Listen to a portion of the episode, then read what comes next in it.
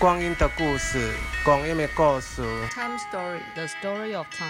时间の物语。光阴的故事。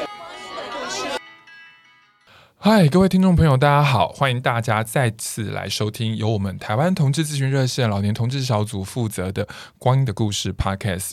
我是呃节目主持人志伟。那我们这个系列呢，是我们第二季的这个系列呢，是与毛小孩多元成家。对。你有养狗或养猫吗？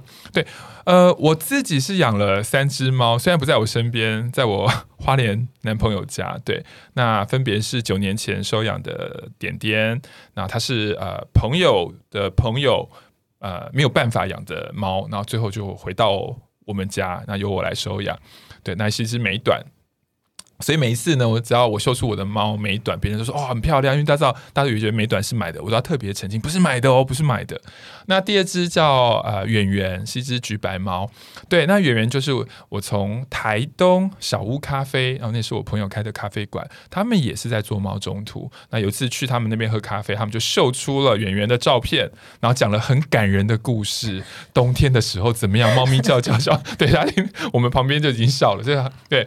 然后呢，我们就是真的就是被这个怎么讲促销的行为，叫促销吗？就是销对，就觉得啊、哦、好感动啊，然后就看了猫。不得了，隔天就决定带回家了。那第三只猫呢？这个就很重要啦，是今年六月，就是罢寒的前前一天，我们去这个收养的，叫做满满。对，那它是我跟我的伴侣在花莲的正当兵啊，它是一个是一个呃。冰店吗？所以应该是冰店吧。对，好，然后呢，呃，冰淇淋店卖很多很好吃的东西，而且是好食物的地方。然后他们同时也在做猫中途。然后呢，我们就就去看到了这一只猫，是一只橘猫，而且是母橘哦。对，然后看到的当天。就决定带回家了。然后我们现在目前就是三只猫。对，那我介绍完我自己了，当然要介绍我们这系列另外一位搭档的主持人，我们的好朋我的好朋友乔伊。Hello，大家好，我是乔伊，我是老同小组的义工。那讲到猫呢，我有两个毛小孩。好，那第一个喵喵是自来猫，那大概也来了八年多了，嗯，八年半多这样。那但第二个小孩呢，就真的是也是跟猫中途领养的，嗯，就是想说要跟那个喵喵做一下。陪伴这样子，嗯、对对，所以那时候我们住宜兰，然后但是就是也是在网络上看看看啊，然后就有觉得啊。汉娜真是太可爱了，这样子 对，然后就马上跟中途联络。那虽然是说他本来是会先家访的一个中途这样子，那不过因为他就就想说我们实在是太遥远了，所以我们一开始是用 email 的方式去介绍家里的环境啦，防那我门窗防护什么之类这样子。嗯，嗯，所以呃，我跟乔伊我们两个人都有去那个猫中途。去收养了我们的宝贝，这样子，对，跟我们我们我们两个真的是我们老同小组，真的是忠实的猫族，对，重度猫奴。所以再度 再度说一下，如果你在抱怨说为什么没有去介绍狗的中途，不好意思，因为我们两个主持人就是猫奴，对，所以因为我们都是跟猫猫中途收养，所以我们今天这一集呢、嗯、是要邀请了，其实也是我认识好久的朋友，嗯、花莲啊，在北投有店，花莲的正当兵的这个这个这个老板就是我们的杰尼，嗨，大家好。我是正当兵的杰尼。嗯，那我刚刚听志伟的那个前面的开头，我觉得有两个地方，我觉得哎蛮有趣的。第一个是你的第一只猫是美短，对不对？对。其实虽然我第一只猫是高中就开始养，可是其实我养最久的一只猫，超过十年的也是美短。哦。嗯，它叫胖胖，然后它也是，我觉得很有趣。它也是，我也不是买的，它也是我高中同学的表哥。嗯。就是自己养一养不养了，嗯、然后变成阿嬷在照顾，嗯、然后阿嬷当然就不想要照顾，嗯、然后我也是接养过来的，嗯、对，而且这只胖胖还跟着我从。高中、大学、出社会到开正当兵，哇！对，所以正当兵头几年花莲店大概头两年吧，嗯、其实店里是看得到他的。哦，对，那是很早期。然后另外一个我觉得很好笑的是那个咖啡馆的推销是吗？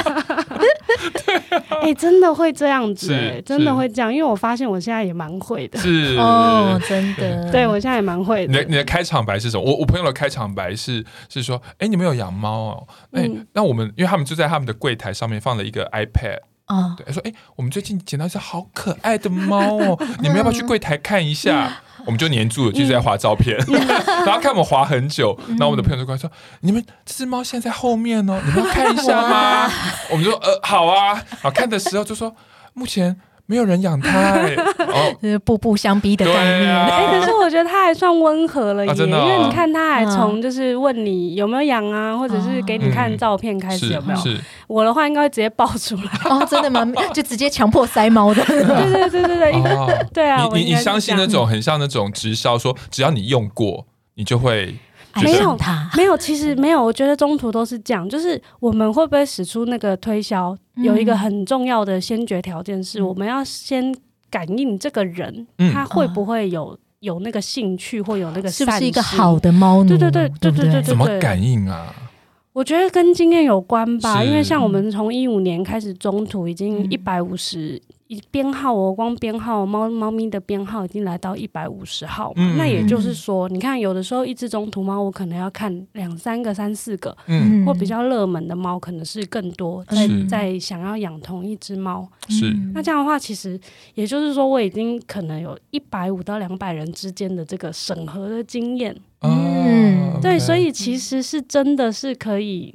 感觉得出来，它是不是不错的事情？我我觉得要稍微，诶，乔伊有去花莲的正当兵过吗？有，我去过。对，那我们虽然可以介绍跟听众，因为我们可能有听众朋友没有去过。那这个点呢，是只要有朋友要去花莲玩，我都会推荐他们去的。因为你除了吃正正当当的食物、好吃的食物之外，你还可以呃跟猫咪一起玩。那甚至如果有缘分，你还可以带回去一只猫咪。嗯、那我觉得，那在正当兵里面，其实猫咪就在你身边。对，所以有时候啊，作为客人或是我们养过猫咪人知道，其实你看别座的客人，你大概就知道他有没有养猫。嗯，比如说有人就一直很爱打扰猫，嗯，然后呢拍照开闪光，就哦对对对对，然后有些人就是对猫猫过来就直接就是推推开，就是离我远一点之类的，对对对，分得 出来。然后常常会看到的，我我觉得最有趣的是情侣，比如说女生女女生女生就很很想要个。很想要摸，摸嗯、男生就在旁边，很紧张，很紧张。对，然后呢，我心里想说，哎、欸，那你如果你女朋友养猫，你应该会有点辛苦吧？这个男生，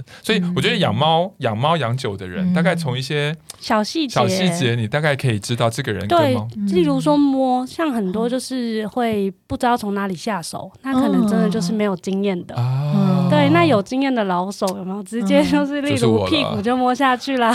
根本就是猫界手天使。对 对对。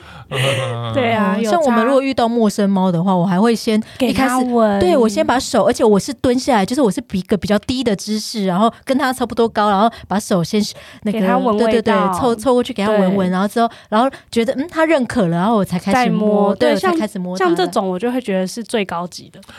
对，因为对，因为他不只是有概念以外，他又更尊重。因为有的有的是会，就是可能他自我意识也还是很高的，对。嗯，好啊，那很想问那个那个杰尼，那为什么当年我觉得在在在花莲开一家那个餐饮业已经是很不容易的事了，没错。然后除了坚持食物不要不不加其他什么有的没有的化学的东西之外，这个坚持已经很难了。但你们还同时要呃负担很多猫咪的生命，成为一个猫中途，那为什么会有这样子的决定？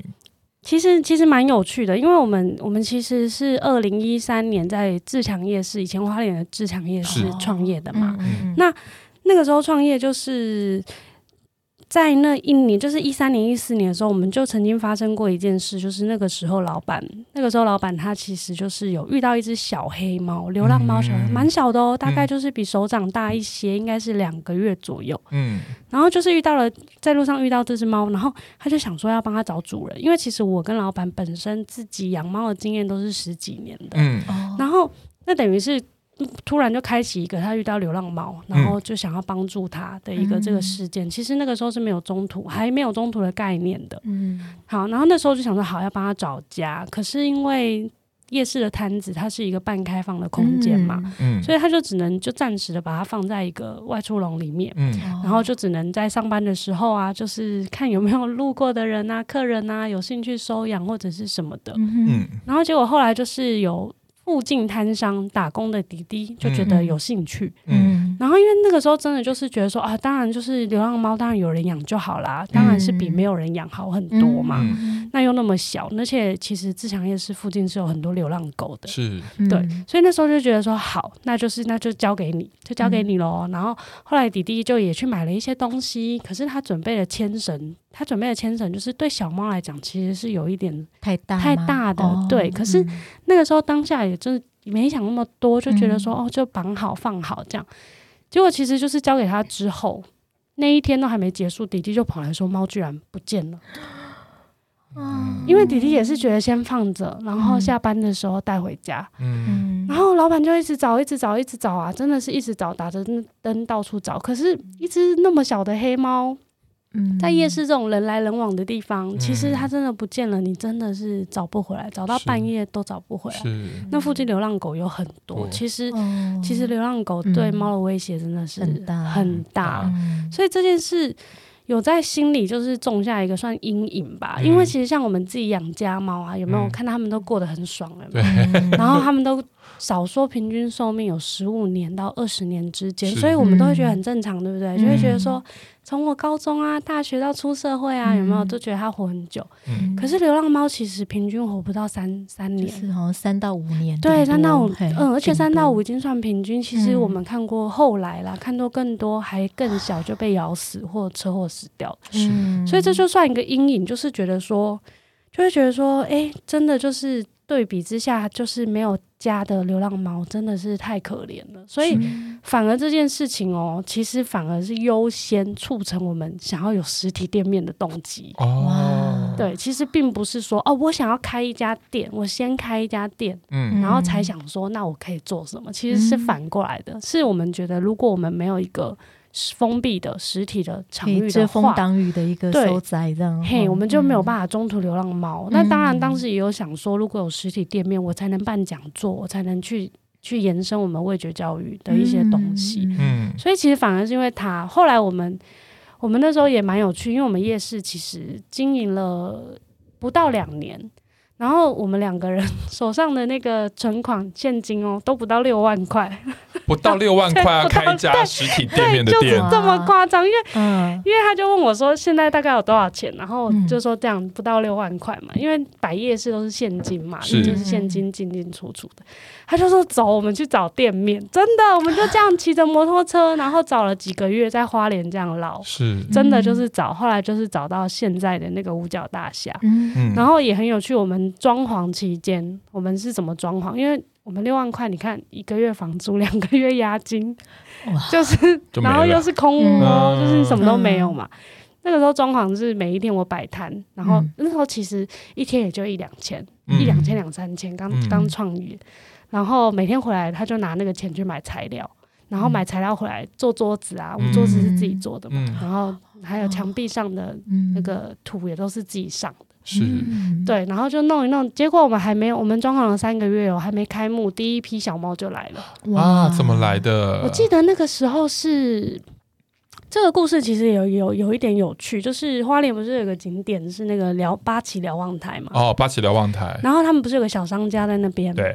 然后那个小商家的那个姐姐们，他们其实也非常的对流浪猫也非常的好。是。我们现在的五花啊，就是从那里来的。对，因为五花就是小时候在那边长大的。好，总之就是他们有在关怀一个他们住在花莲市区的一个独居老人。嗯。然后那个独居老人有养一只猫。嗯。然后，可是因为那个北北就是那种八九十岁农民，他的观念就是没有结扎的观念，哦、因为他会舍不得，哦、因为他也是把他也是把他的猫看成人一样，嗯、所以他们都会觉得节育是一种剥夺。是哦，对。可是他其实又已经自己一个人，又很老了，嗯、所以后来我我印象中，猫咪好像。是那一只猫生的，嗯，但是他当然没办法照顾啊，嗯，所以那个就是八旗瞭望台的姐姐们，就是一直等于是在协助这个猫的这些事情，包括后来好像我印象中是有瞒着爷爷去结扎啊，对，我印象中，因为这也是三四年前的事，然后所以小猫他就问我们说能不能帮忙，是，然后我然后第一批就来了，几只啊？四只，四只，而且那四只里其实有两只是我们。我们当时就收下来，作为我们店的初代店猫。那收下来的两只里，有一只是现在都还活着，叫迷你胖。其实迷你胖就是其中一只。哇，它这么资深哦。嗯，然后另外一只其实叫李俊吉，但是它是在大概。一两年前就是急性的就过世了，嗯、对。那、嗯、另外还有另外两只送养出去，现在都过得很滋润。哇，滋润真的是非常的滋润那一种，圆圆滚滚的意思这样。对，而且后来那个北北过世以后，嗯，他手上的那一只猫，我们还有帮他找到主人。哇，对啊，也是哦，最滋润。对，那一只比五花还夸张，真的、啊。对，哇，对啊。所以从当初开店找店家，然后一直到这四只猫进来，嗯，当然已经几年了，到现在？一五年到二零年，六年。五六年了，五年了，因为是一五年夏天那一批猫就来了，啊，总共已经有一百五十，嗯，编号已经到一百五了。那当然里面有大概不到十只是因为生病或意外走掉，最后也没有进入家庭的。嗯，对啊。刚刚在节目开始的时候，我跟杰尼还有乔伊有聊到，其实。因为我自己养三只猫啊，其实养过猫，我觉得很神奇，你会对每一只猫都有一点感情，对。嗯、然后你每次只要听到朋友的猫过世，其实你心里真的还是就心里会想一起难过这样子。对对对对对对，嗯、所以我我很佩服杰尼，就是。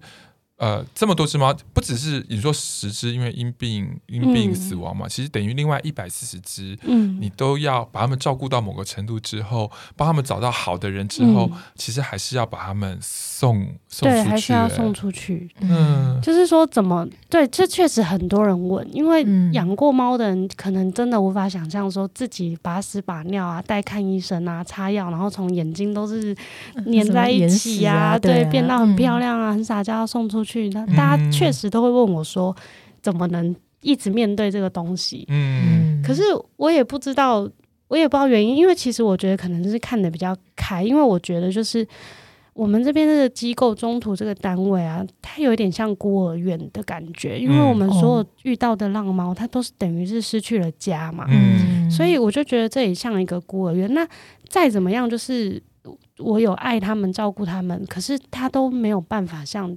真正的走到一个家庭里获得的爱跟照顾，嗯、他的那个程度是一定有差。就是说，我觉得我能够理性的认清，就是站在他们的角度来讲，去到新家是比较幸福的，嗯，是更幸福的，嗯。所以我会觉得说，那个开心会可以大过于我跟他分开时的那种舍不得，嗯、所以我就会觉得。所以我就会觉得说是可以的，而且我们有建立就是那种像我们有创一个脸书的社团，嗯，叫正当喵喵教，嗯、然后那个教就是对教，教对对对对教徒就是教徒的教。我觉得创这个社团可能也是能帮助我去面对分开这件事，因为这个社团创立就是为了让有领养我们猫咪的家长们时不时的炫耀啊，小超人回娘家，对对对，或者是分享他们的烦恼都好，就是在看这些东西的时候。你你可能一开始的舍不得，会变成很多的满足，嗯，对，甚至羡慕，嗯、就是过得非常好，非常滋润。等于是他可能是因为这样的机制，可以让我很正面的感受到把他送出去以后的快乐吧。嗯、然后我们也会有脸那个 line，也会有群组，是，所以就你就会觉得说哇。就是他过得很好，嗯，好像就 OK 了这样。像因为我们家第三只满满就是正当兵，就是收养差不多呃五个月了，对，然后呃因为杰尼也是我的连友嘛，对啊，所以他也常常在底下回文这样子，对，然后然后前阵子正好我们要带我们家就是满满就是去去呃兽医院动物医院看看就是检查例行检查，然后正好也问杰尼在不在，我们就把我们家满满带回娘家，哦。对，那我我自己觉得，我觉得那是一个很很很很微妙的、很值得珍惜的缘分，因为这只猫，嗯、呃，有缘分被正当兵捡到，有缘分被他们照顾好，嗯、有缘分有一天下午跑去看那一只猫，对，然后有缘分，我们家这只猫呢就很神奇，它爬出那个猫笼之后呢，它就右转。爬到我男朋友腿旁边就趴下来，然后，然后我男朋友就把它带回家。猫其实真的会自己找主人，真的，我们看过太多了。嗯，所以也可以跟我们讲一下，有没有一两个你印象比较深刻的这种猫来呃呃人来到了正当兵，然后他跟猫的缘分，你们觉得是很值得跟我们听众朋友分享的？就是觉得缘分比较特殊的例子是吗？嗯、对啊。嗯嗯，你可以说我们是第一名也没关系。哎、欸，其实你们不好推坑呢、欸。我们不好推坑、哦，因为我推他们很久了，很多年，因为我知道她男朋友又很喜欢小三花，对吧？橘猫哦，但是我记得哦，好，因为其实就是。他们对你们是算不好推坑的，你们已经算理性的，因为他们有自己的生涯规划，嗯、所以他们确实有想清楚到什么阶段才能松口。先跟先跟听众朋友 这样讲的，好像我们很冷血无情，啊、没有，不是是这样子，所以因为我们已经养了两只猫，嗯、对，然后因为我另外一半就是就是因为是在大专就是大学教书嘛，那、嗯、就有升等压力这样，嗯、所以我我就为了鼓励他，因为他偶尔也会说养两只猫就好了，跟我就说其实你明明很爱橘猫。他真的很爱橘猫，嗯、他每次去正当兵都跟郎朗一起玩。对，嗯、然后后来我就跟他说：“那不如这样好了，你升等副教授呢，第一个有加薪水，第二个呢，就是你的工作也很稳定。嗯、对，那这时候呢，要不要给自己一个小礼物，就是多一只呀，多就是多一只猫。橘猫，对对对。那果真其实就是我另外一半去在去年年底升等成功嘛，嗯、对，然后所以我就会。跟我男朋友讲说，哎，正当兵最近有橘猫哦，还不错。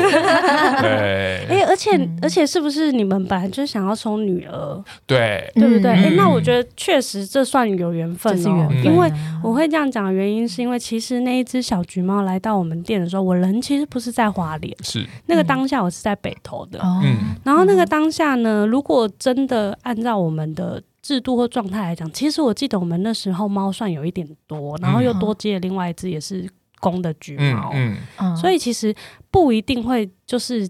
接下来，可是因为当下接洽的那个同事，嗯、他没有想那么多，嗯，所以他等于就直接就接下来了。哦，然后又是母的橘猫，然后又刚好在那个时间点，嗯，你来问我，对，又是小猫，对，又是小猫，嗯、然后又很快，他们就真的很喜欢，所以其实也算缘分。真的哦，好了，那我们现在是正当兵，缘分第一名，因为整个很顺，其实真的，其实真的蛮快的。我记得他好像还没有下一楼吧？没有。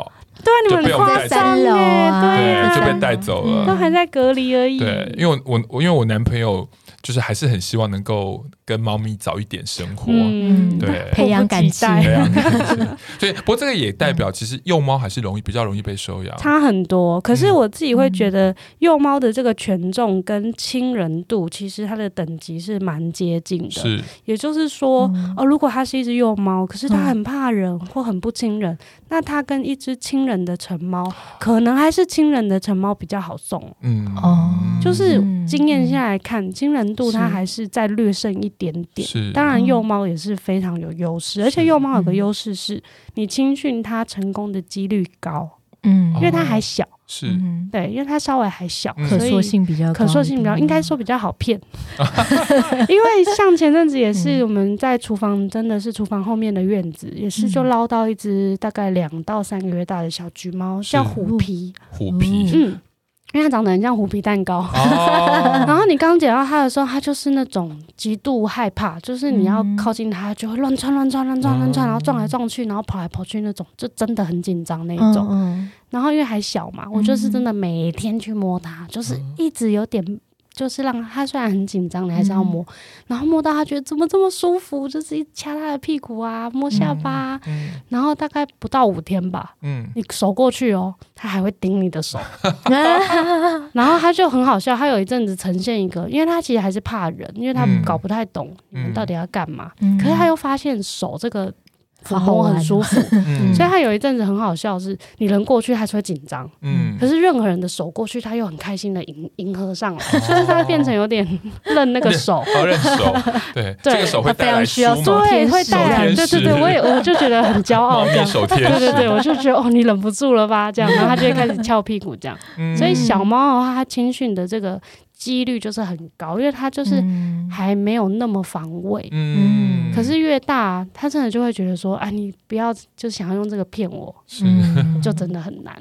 嗯，那我我也我也想请那个杰尼聊一聊，因为呃，正当兵这个空间其实也是欢迎小孩一起进入来这个空间，嗯、也是一个亲子教育的空间。嗯，所以当初你跟怪叔叔在讨论这件事情的时候，你们你们这个店面的规划啦，然后一些规则啊，你们是带着什么样的理念？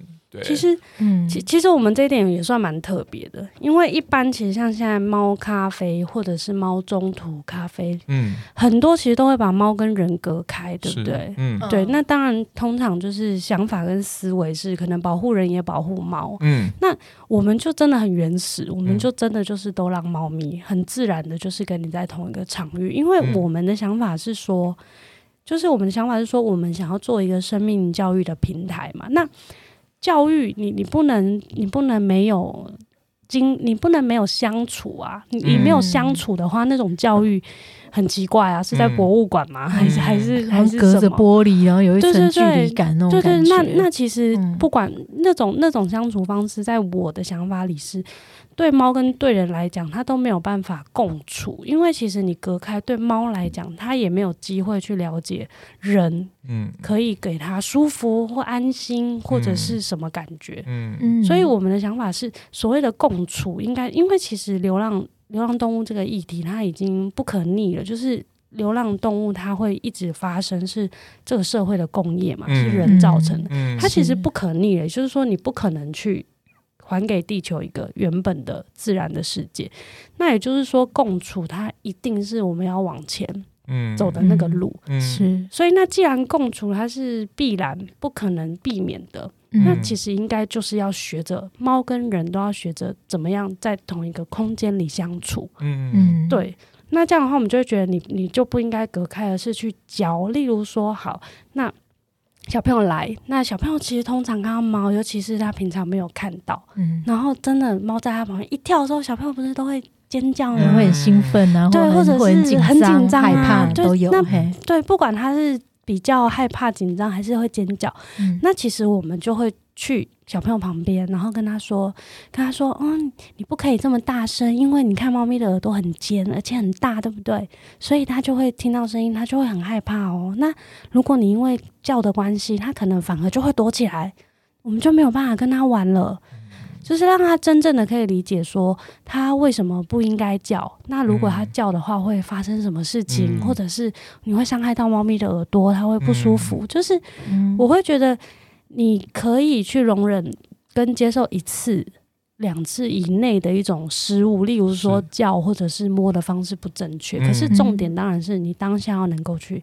跟他说我们应该要怎么做才对，嗯、让他有学习的机会，是。就是这个机会是我们想要给的，即使他会有成本嘛。嗯，可是如果说，当然一定会有人担心说，嗯、那可是就是一定会有一些就是来乱的啊，嗯、或者是就是讲不听的，那怎么办？嗯、对不对？所以像我们自己都会跟员工说，嗯、如果说遇到这种状况，就是他确定就是他就是没有办法沟通，嗯。的话，我们就会跟客人说，那您就是这一餐。我们帮你打包之外，还有我们招待你，嗯，但是就是要麻烦你们就是离开这个场域，嗯，对，这就是我们就是去设想到我们能做的，但至少我觉得目前比较幸运的是还没有遇到过这样的客人，哦，大部分都是在你稍微认真一点的跟他说不可以的时候，其实就会可以停下来，嗯，对啊，所以我们就会希望说，我们不要为了其，因为这其实对。店家来讲比较麻烦嘛，所以有的店家就会直接剥夺这个相处的机会。嗯，可是因为我们就会觉得说，这对猫跟对人来讲都太可惜了，所以我们会希望承担这个机会。所以这样大家才看得到，在我们店里的猫真的很放松。嗯，就是他们真的就是都可以。就跑到你腿上，对对对，想要偷吃你的冰淇淋，对对，想要偷吃你的东西，你还要教他，就是我们还要教人说，你要教猫，你要制止它，你不可以让它靠近。但是我觉得这样很多的教在里面，它才有一个学习啊，是，对啊，就会我觉得是比较好的。嗯。嗯，乔一去正当兵的感觉是怎么样？很兴奋啊，然后就就一直到处拍拍拍，然后看到。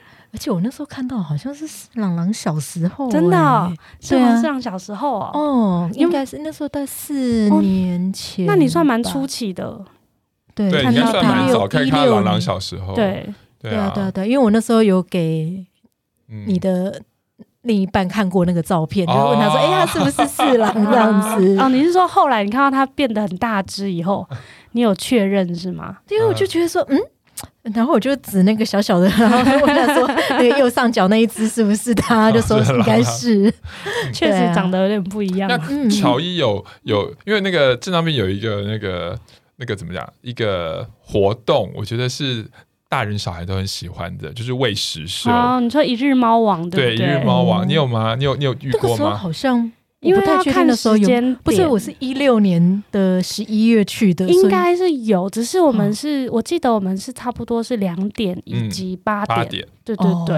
然后呢，爱猫的人都会很喜欢那个时候，为什么？因为猫没有，他就他呃，因为那个呃，正当兵的伙伴就会拿一排的那个那个猫碗，猫碗是一排哦，大概。六到九个，九个嗯，对，然后就放在那个店中间座位区，对，然后呢就开始每一盘都是放饲料嘛，因为是喂食时间，你就看到在正当里面各方的猫咪就聚集过来，聚集在里面，然后，然后。呃，那个正当兵会邀请当天的客人，有没有人要喂猫？对，想要当猫王哦。对，然后你就当你在边倒那些那个干干的时候，猫咪就往你的就很像鲤鱼在下面一直 叫，真的啊，有有有，一直转一直叫。对，然后然后每次我男朋友去，只要因为我们是老客人嘛，就知道这个时间点有这个，然后去我男朋友就会。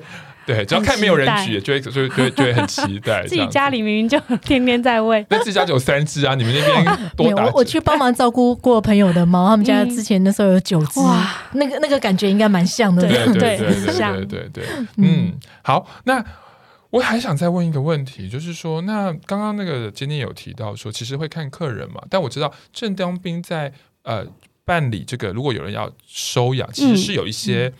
呃，作为一个中途，作为一个中途有的自己的标准或规则，嗯，对，那这样的规则也不要跟我们？如果呃，听众朋友像有人想要去去这个中途说，对对对，嗯、那你可以说看你们的理念跟做法是什么？嗯，我们我们其实以我们来讲啊，就是其实一般很多中途、啊、他们的条件都是像是说，呃，学生不可以。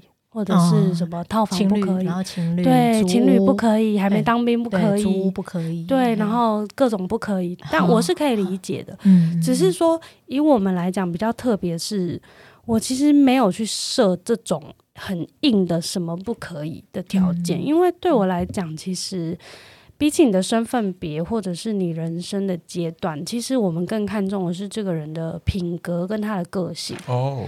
对，因为我们也遇过非常负责任的学生跟不负责任的社会人士。嗯，的确，对对对，嗯、就是所以个性才是你应该要去探索的那个环节，嗯、而不是他的人生阶段。是，而且其实我会觉得，有时候，有时候有一些人在他的人生阶段，他是真的很需要一个伴的。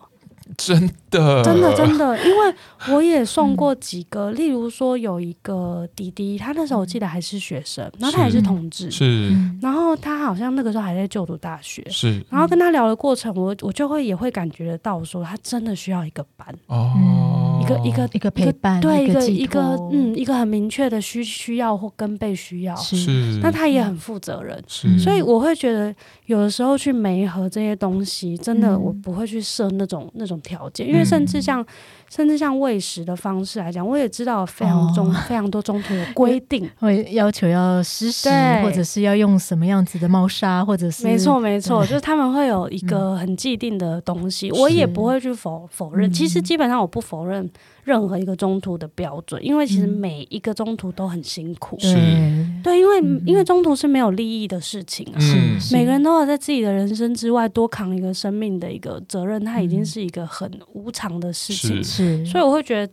每个中途都都有他绝对的条件去开他的条件，那是，是那是不容就是他人去去讨论的，因为你不认同，你就不要跟他养就好了。嗯，嗯对啊，我觉得说干嘛去赞别人？其实网络上很多人在骂说，哦，是很什么中途很严格或什么之类这样子，那就会就会觉得说，他说，哦，那所以都是这些中途逼我去买猫的，对，对然后我们就觉得，哎，我真的觉得很奇怪，因为其实。真的，当你知道中途他们怎么样去照顾这些小孩，他们怎么样从救援回来，然后真的是把屎把尿，然后奶大啦，或者是那个把他的身体呀、啊、各方面照顾好的时候，很很累。对啊，然后人家是可能是用嫁女儿，或者是说心情，对送小孩这种心情出出来，他希望帮对方找到一个好人家，嗯、这这真的是。嗯对啊，很基本的要求。对啊，甚至是我觉得有一些中途他如果会收费，我觉得那都是太合理了，因为其实金钱是中途这这件事情里最容易满足的条件。是，它其实真的是一个很。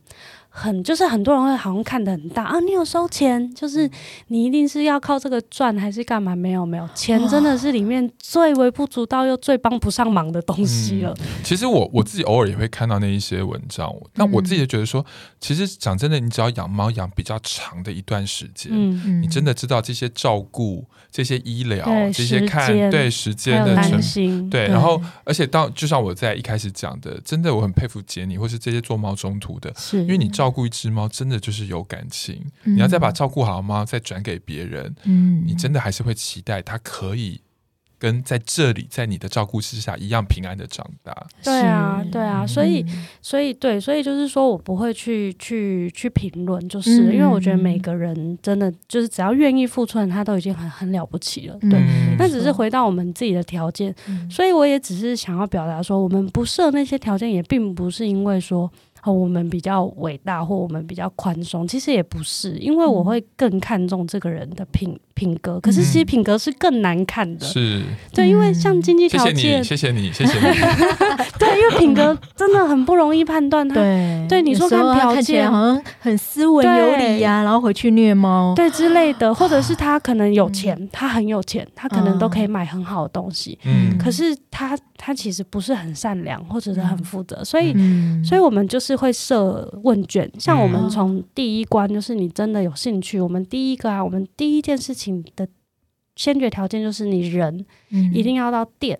不管这家店在哪，北投或花莲，嗯、然后跟那只猫相处，是这是我们的第一个绝对要的条件。嗯，因为我们有很多次的经验是发现，就是哎，这个人他想要领养 A 猫，对，但是到了店里可能会喜欢 B 猫，就发现说，哎，B 猫可能比较喜欢这个人，就是互动或气场，或者是照片上看起来很可爱，可是你看本人其实是走美艳，就是他可能那个气质，嗯，跟互动的那个气场是不一样的，所以。然后再来就是，我们也会趁机偷偷的观察猫的反应。嗯嗯嗯，对，因为猫，我觉得猫真的是会感觉得出来。对，如果这个人真的太不对劲，或者是我觉得气不正的话，我觉得那个猫一定不会喜欢。是，嗯，对，所以这是第一关。我们，所以我其实都会偷偷问我们家的店员，就是说，哦，那那个是不是来过了？你觉得他们互动怎么样？甚至我都会问说，哎，你觉得这个客人谈吐怎么样啊？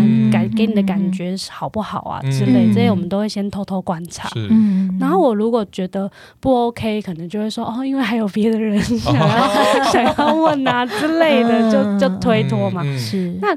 如果我觉得不错的话，我就会跟他说好。那你确定是这只了？互动你也喜欢，然后各方面，我就会跟他约一个时间，看是做现场的或线上的一个大概超过两个小时的面谈。哇！我真的，我跟你说，那个时间成本真的很像社工哎，超过两个小时，真的，我每次讲都超过两个小时。可是这是必须的，对，因为你真的要聊这么久，然后甚至是中间真的都要穿插很多瞎聊的的的情节在里面，然后。你真的才能在互动中去感受这个人，例例如说，我觉得很直觉的一个东西就是，你会不会想跟这个人当朋友？哦，因为如果你不会，你你就不会把猫送给他。是，嗯，对。可是大部分其实都都不错，都会。然后真的要聊两个小时以上。是，然后。在那个过程中，对我们来讲，我们的思维是这样：我们问卷上就写的很清楚，就是这个问卷呢，它是一个双向的评估。嗯，那你可以透过这个问卷对谈的内容中去了解到我们是怎么照顾猫，以及我们的制度啊，我们的金流都是怎么走。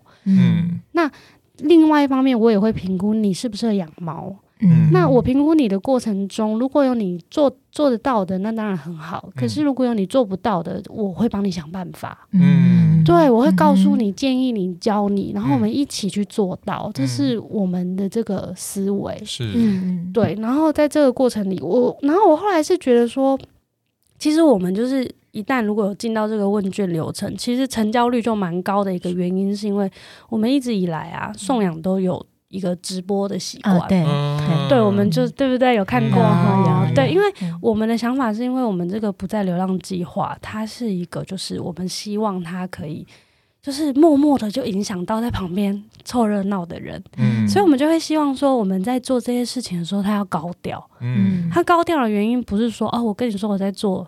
善事哦，不是这种心心态，而是一种就是你看，就是我们可以去做到把一只猫从它救援的时候，然后进到家里之后，它整个猫生的翻转，然后它会变成一个什么样子？就是怎么说？因为我觉得很多社会议题，很多人他没有办法关心的原因是他可能无力无力感太重了，是，他可能觉得就是。他好像没办法做什么，嗯，或者是他看不到改变的可能，嗯，所以很多旁观的人他是没有想法的，嗯，可是我们这样一直透过这样子直播，嗯，然后一直透过去宣传跟分享这些猫咪后来的故事。其实这几年来，至少哦，我是说至少已经有两个人，嗯，从一个就是只是养猫的人变成中途，哇，至少，而且这还只是应该还有更多，然后我们还会合作，是，对，就是例如他做前置，那我能够接的我就接，或者是有的时候我们不能接，他们可以接，就是这个触网它就会真的就会变大，嗯，对，所以我们其实就是筛选的方式就就是这样筛选，然后而且后续还有一点就是。我其实看的比较开一点，就是例如说，我认识我对志伟有有那个认识。嗯，你看我其实从来没有跟你要过照片，对不对？要我个人的照片吗？不是猫的，当然是猫的照片啊。没 有没有，对 我完全没有要过，因为我的想法就是这个人我就是可以信任，因为不用你要，他每天都在晒。对对对，这也是这也是对，因为就是我会觉得说。就是有，就确实有点像嫁女儿。那如果说我选择了这个女婿，嗯、我真的觉得他可以的话，我其实会有一点放手，嗯、因为我会觉得你女儿嫁出去了，嗯、那他们的人生有什么有什么生老病死，嗯、或者是有什么困境，他们一定会好好的想办法去度过。嗯、我唯一会跟他们讲的事情是。如果因为我们合约上就有写，合约上就有写说，如果说就是真的遇到一些不可抗力的状况，或者是生老病死，就是无论如何，你不一定要带回来，但是你可以，你可以请，你可以向我们求救。对，我会觉得我是希望给认养人的一个立场是，我觉得这也是一个后盾。嗯，你你可以来求救，可以来讨论。嗯，就是有个娘家可以回来，对对求援，对，而不是一个我觉得有一些可能。真的放不了手的，我会我会觉得说你过于放不了手，那个压迫感可能反而会破坏一些关系。是，像我的猫中途也没有来跟我要过照片，或者因为那我自己的习惯是可能，比方说，哎，因为我其实三不五时，我也是很常晒猫啦。那应该他应该也很常看到，然后或者是说，呃，例如说我带他回来第一年啊，满一年了，满两年了，然后周年。的时候，然后我结扎之类的，呃，我呃我带回来的时候他已经结扎完了，对，那就是我可能周年的时候，然后我就会可能稍微总结。截了下这一这这一年的一些照片啊，然后祝他就说：“哎，我带回来几年啊，或什么之类，然后就会 take 一下我的中途这样子。好好”你知道这个时候我就会说。你要不要再养一只？因为真的是很好的、很好的，对不对？收养家庭耶。我我的状况，因为是因为远圆是也是也是台东的朋友嘛，然后满满是正当兵，对，所以远圆都有都有带回去台东的娘家，然后满满也是前几个月带回去，对对对，因为我个人还是觉得有。有感情，那如果我的朋友还是可以看到他们当初照顾的猫，嗯、其实我觉得那个心情应该还不错。这样子，你们的这个心意我会觉得很感动。嗯、可是我我个人比较奇妙，是我个人是反而不希望就是。爸爸妈妈带小孩回娘家，因为我知道猫这种动物，它其实离开一个场域久了，嗯，它再回去它会很紧张，哦，所以我个人就会觉得说，你带他回来，他其实就会顾着紧张，他没有办法回想起，是，所以我会更喜欢就是看到他很爽，在你们家很爽，或者是我去那个家里，嗯，因为他觉得很自然啊，很开心、很幸福啊，然后我就会觉得他不认得我也没关系，但是但是因为那个。台东的小屋咖啡跟正当兵都有跟我们讲，因为他他们都知道我跟我另外一半寒暑假常出国，所以他们都有说啊，我们真的出国，当初可以回娘家，小孩可以回娘家。当初要我们养猫的时候，都会说，因为我们都会说，呃，因为那个要出国养太多只猫，他们都说没关系啊，你们要出国，你可以回来住啊，回来娘家住这样子，对，所以，对，没想到养了。满满之后舍不得出国吧？就一直陪着他。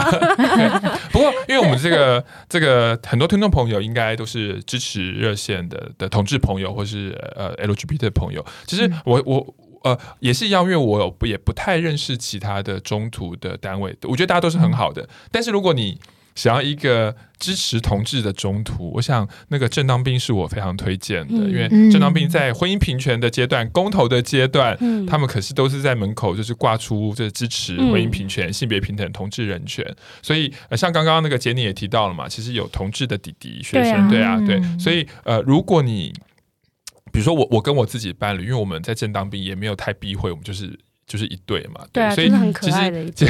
谢谢。嗯、其实，在这个过程里面，你就可以很自在的去展现，因为、啊、我们就是一对同志伴侣，嗯、我们想要养猫，所以如果你有你想养猫，第一个不要买，好不好？真的不要买，啊、买了我们三位会讨厌你，这样 对不对，真的太多可真的。每一只猫咪都很可爱，嗯、不用买名牌猫。嗯、对，那如果你，但是你希望说，在这个呃呃接触的过程里面，你的同志身份不会很有压力，而且能够很自在的这个表达自己的话，那如果你不嫌。呃，花莲远，对，你可以到花莲。那北投其实也有这样子，对，那其实很鼓励大家。对啊，我其实蛮，我还蛮喜欢送同志朋友的。哦，真的？为什么？因为我觉得同志朋友们其实责任感，我自己遇到的啦。我觉得可能是因为在这个社会，就是我们社会的一个变化之下，我觉得同志朋友们其实真的会有需要比较坚毅的一个心，去面对很多这个社会上就是不正确的事情。然后再来就是。虽然这样讲，觉得好像是我的私心，就是我会觉得说，因为同志朋友可能不一定会有人人类的小孩，嗯、没错，所以他们一定会对猫咪很好，很好，很好，因为对呀，猫小孩、啊，对不对？就是他们视为己出的那个程度，嗯、可能就是高几率是高于那种会成家立业的、嗯、的状态的。嗯，我我们自己也发现，其实蛮多同志，无论是狗奴或猫奴，嗯、其实我因为我今年我们两个都四十多岁了。嗯其实好像我身边很多同事朋友三十几、四十的时候都有考虑，就是就是养猫或养狗，可以推推销给我。对，因为因为因为我觉得，我觉得生命有不同的阶段。对，那当你当你觉得哎，有一个新的生命一起跟我们一起生活，那会给我们对于。平常日子有很多不同的事业，对啊，就像你工作就好像有个重心，嗯、对不对？嗯，就是为了要买什么给他，嗯，像我们呃第一集我跟乔伊我们聊到为什么我们养会想养猫，其实我们就有谈到说，其实有了伴侣之后，其实猫咪也是一个促进伴侣，嗯、就是情趣生活，情趣吗？这听起来怪怪的，因为话题话题，因为聊的对聊的话题开始有一些很不一样的议题，嗯、对对对对对，那。乔伊有没有什么要问的？如果没有的话，其实我有一个，嗯，其实应该是应该一开始要问的问题，就是，请说，你怎么跟猫咪结缘啊？你说我自己哦，对呀，你怎么会成为一个？因为我自己一开始是喜欢狗的嘛，哎，我也是，哎哎，真的是，我小时候就是那种很疯，就是那种，就是。任何就是路上的狗那样，我也都是冲过去，然后就会摸，然后也都不怕。嗯，我很小的时候就对 我很小的时候，大概就是狗坐着，然后跟我的额头同高那么小的时候啊，我曾经被狗咬过头，哎，就是它突然就咬我的额头，然后我还我还我还印象很深刻，我因为这件事就是人生第一次吞那个药丸，这 就是很奇怪的记忆。破伤风吗？不记得了，就是等于因为还小，可能还没有。吃过药，然后可是后来我还是居然还是超爱狗的，是，所以我一直都很爱狗。然后小时候家里也是养马尔济斯，是，而且好像还养过两两次，嗯，对。然后可是为什么会跟猫结缘？就是我记得我国中的时候吧，嗯，有一天真的是莫名其妙哦，没有任何的预兆，我妈跟我姐就抱了一只猫回家，没有任何的，我就我完全没有参与到，就是任何的讨论或什么。我现在也忘了，因为那是 那是国中，我国中的时候嘛。反正可能就是我妈的，不知道谁哪里养，就是也不是买的，因为它真的就是一只很普通的米克斯而已。所以就是这样养到第一只猫啊，然后后来真的都是捡到，诶，就是我高中的时候学校的同学捡到的。嗯，然后我姐姐高中的时候学校的同学捡到的，嗯，然后什么我高中的同学的，所以你们家到底有几只猫啊？哦，就是陆陆续续可能有两三只，对，然后然后就这样就陆陆续续，哎，默默就是就变成养猫，所以结缘其实是被动式的，是，但是就是就发现自己更喜欢猫，嗯，对啊，但是其实所有动物我就。都很爱，都很爱，嗯嗯，就这样结缘了。嗯，其实真的要很感谢各地的那个猫中途，对，然后呃，因为我其实，在花莲我最大的休闲就是各个除了去正当兵之外，猫脸呃花莲有一些猫咖啡啊、嗯、等等。那之前还有什么北冰猫咖啡，就是要做好、嗯、对，那北冰猫老大，对，那我我自己的状况就会是，如果要消费，我就会。去要去咖啡馆的话，哦、我就特别去这些店家支持。对对对，然后我自己另外一半的研究也跟猫有关，就是就是猫咪给我们最大的影响，就是就是家里的空间开始改变了，从一开始一尘不染到现在。算了，然后后来呃，另外一半的学术研究也跟这个领域有关，有关嗯、然后然后我们也去影响很多人，包括我们的一些好朋友，陆陆续续也去收养猫了，对、哦、对，所以我觉得呃，就像我觉得刚刚杰尼讲了一个很好，其实呃，在台湾我们这个社会，人类社会跟动物的关系，就是就是。真的已经要去学习如何一起共荣的生活，嗯、对，一起共处，嗯、对。那比如说有些人是 TNR，、嗯、有些人做猫中途等等，嗯、那我觉得这个都是很棒的事情，那也是真的需要大家支持。那真的就是就是不要。不要再买卖了，对 对，对，因为生命买卖有很多人，他的一个理论是，他说，嗯、他说，哎，也有合法的繁殖场啊，或者是也有优良的啊之类的。嗯、对我，我不否认，就是说有一些它是品质很好的去繁衍，嗯、或者是健康的繁衍。可是问题点其实不是出在说有好的业者，问题点是出在生命只要可以被买卖。就绝对会有很多很糟糕、很糟糕的繁殖的手段，嗯、所以问题点是在这。所以即使你现在支持的某一个业者，他是真的没有问题，嗯、但问题就真的不是出在这，是生命真的是。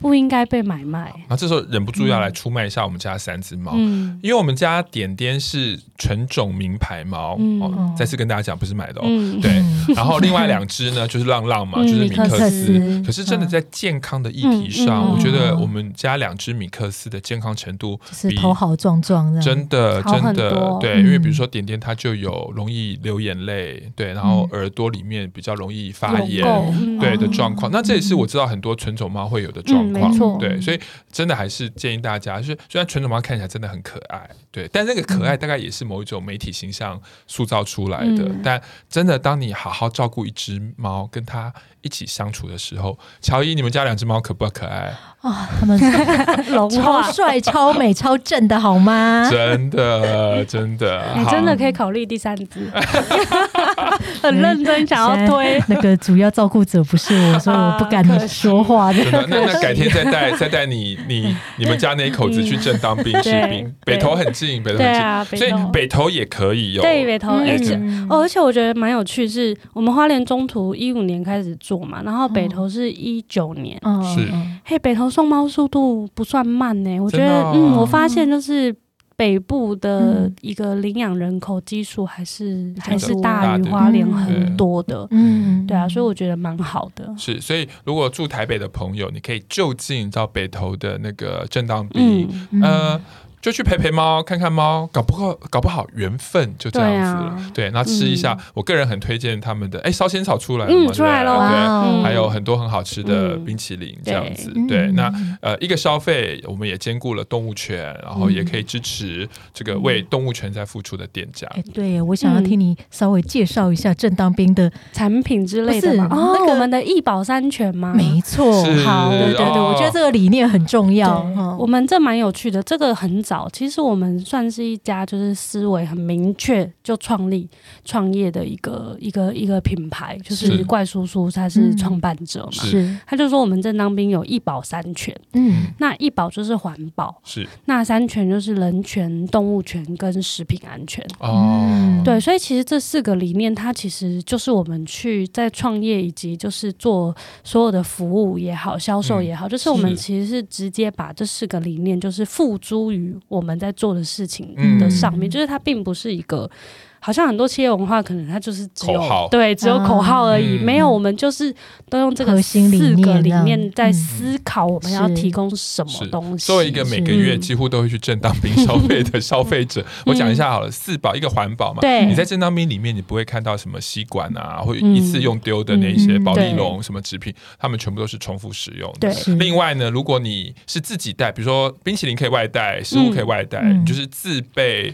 那个餐具，对，对对对对对，那他们很鼓励，好像也有优惠嘛，对不对？有啊有啊，优惠鼓励。然后三权是人权，所以他们支持非常多人权的议题，包括同志的人权、性别平权等等。然后还有什么权？那个动物权，那就是我们中途嘛，对不对？然后另外一个是食品安全，食品安全，那味觉教育，味觉教育。那他们甚至在花莲店的对面有一个食品，就是味觉教育厨房。对，那如果你是有小孩的朋友，其实你也可以带小朋友去，透过那个教室可以学习到一些事情。对，就是可以跟我们约时间，或者是直接就是上我们正当兵联署的粉砖去询问，或者是你其实直接 Google，甚至是更快，是我们在那个 YouTube，其实我们是有自己的 YouTube 频道的，我们非常的非常的忙，对，我们还有自己的频道，里面其实有非常多的影片，所以你如果是在 YouTube 上，嗯，直接打正当兵三个字，我们刚刚讲的这些东西，嗯，你都可以看到很多影片，你可以更有感觉啦，比起想象，是，包括像梦想冰淇淋，我们也有很多支记录的影片都有 PO 出来，嗯，对，那个也跟大家讲一下，因为因为讲真的，我我也有朋友去正当兵之后说，哎。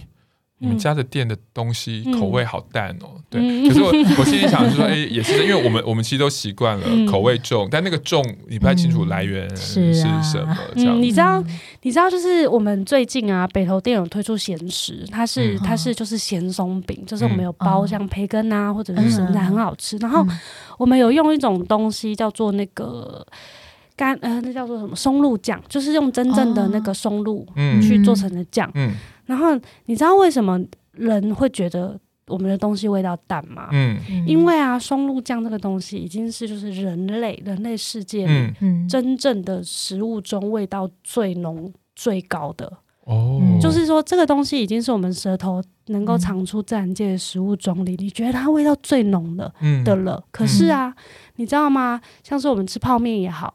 或者是我们吃任何，就是几乎这个市面上都有那个叫做鲜味剂的那个东西，有没有？嗯，它的那个浓度居然是这个松露酱的，我记得是那种数百倍还是多少倍？哦，所以那你就能想象啦，如果说你你人类这个身体的舌头一直在吃 自然界中你能承受的最高的那个味蕾的的那样的倍数的刺激，嗯，那你回来吃正常的东西，你怎么可能？有感觉，就会觉得啊，味道怎么这么淡？因为对，因为其实鲜味剂就会麻痹你的味觉神经。